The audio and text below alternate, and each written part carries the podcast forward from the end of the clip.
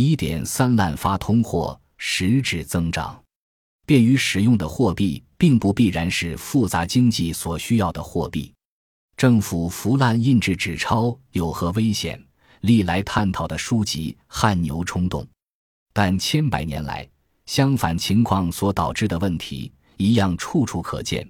政府铸造的钱币往往不足，无法满足人民的需求。唐朝、北宋都是近代以前最兴旺的经济体之一。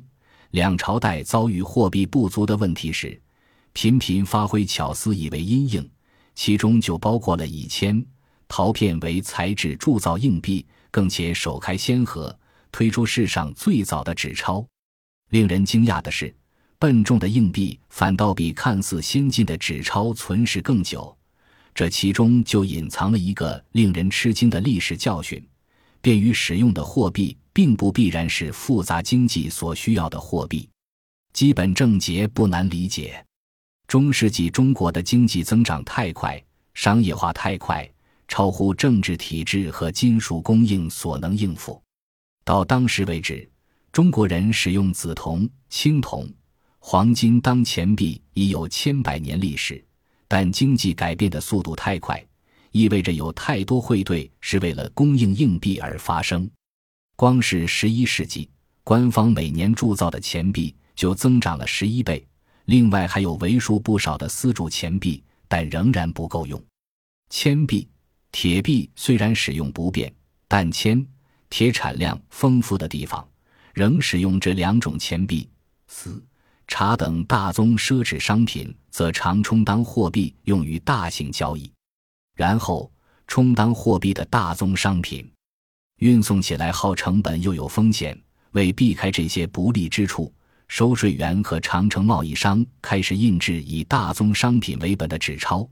于是运盐到杭州的人领到的货款不是私货铜，而是一张可在回家后据以换取私货铜的纸。然后，鉴于多种货币并行所引发的混乱、诈欺、高交易成本，政府开始发行更多官方纸币。规定他们可用以换取任何大宗商品，但贸易商只能使用这些纸钞，不得另行印制。一零二十四年，中国政府已开始印制通行的纸钞。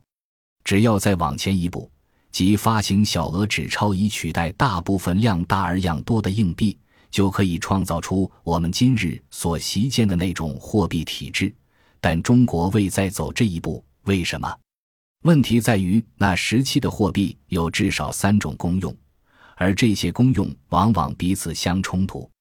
货币是长距离大型交易的结账工具，即用纸钞来将税款从各省转送到京城，为军队供应军需、购买稀有奢侈品。在远比当时欧洲更为受市场驱动的社会里。货币又是每日数百万笔小额交易顺利进行所不可或缺的润滑剂。然后，因为中国印制纸钞的技术更优于东南亚和东亚其他国家，中国纸钞又成为需求甚大的外销品。纸钞是大规模国内交易的理想工具，有各种钱币所远不能及的优点。高品质铜币很适合出口，因为比起纸钞。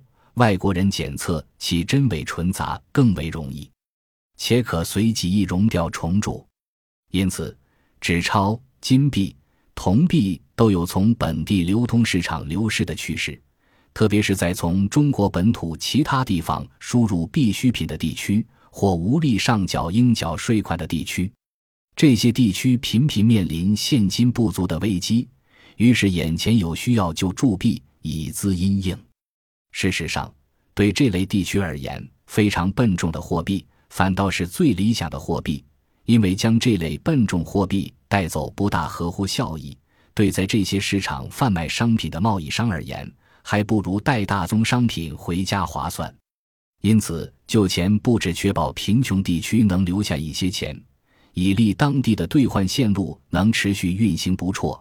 还为这些地区与平衡进口所需要的出口提供见不到的补助，因此前仆后继的改革者欲抑制这些地方货币，却总以失败收场，也就是所必然。如果真让他们如愿，反倒会是场大灾难。事实上，在地方货币可用以兑换较正规货币的地区，的确发展出高度精细的市场，从而解决了大型互赖经济体的需要与较贫穷地区保护本地利益需要两者间平衡的问题。长远来看，纸钞比笨重的钱币更为脆弱。纸钞要得到使用者足够的信赖，才能流通于广大地区。因此，加印纸钞所引起的定期性通货膨胀，对纸钞实用性的伤害，远大于过量铸造受损的当地货币所带来的伤害。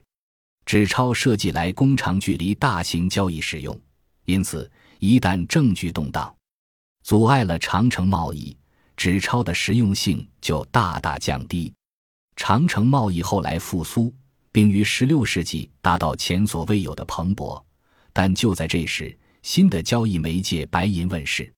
输入中国的白银最初来自日本、越南、缅甸，然后来自美洲，且从美洲输入的白银数量之多前所未有。接下来的三百年，全球生产的白银有将近一半流入中国，供应铸币所需。这些白银与原有的地方货币一起流通于市面，并未取代后者，同时成为长城贸易的正规货币。在这期间，世界其他地方享用丝织品、瓷器和其他中国精品。若非中国的纸钞实验以失败收场，他们不可能买到这些东西。直到十九世纪，鸦片贸易逆转了白银流向，中国政府才又开始印制纸钞。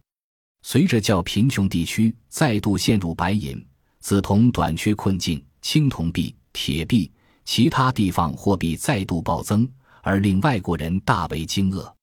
西方人认为中国政府对贸易从来不够用心，无力创造出可靠货币，因此造成这场货币混乱。然而事实并不尽然，中国是个由多级经济构成的复杂经济体，这所谓的乱象。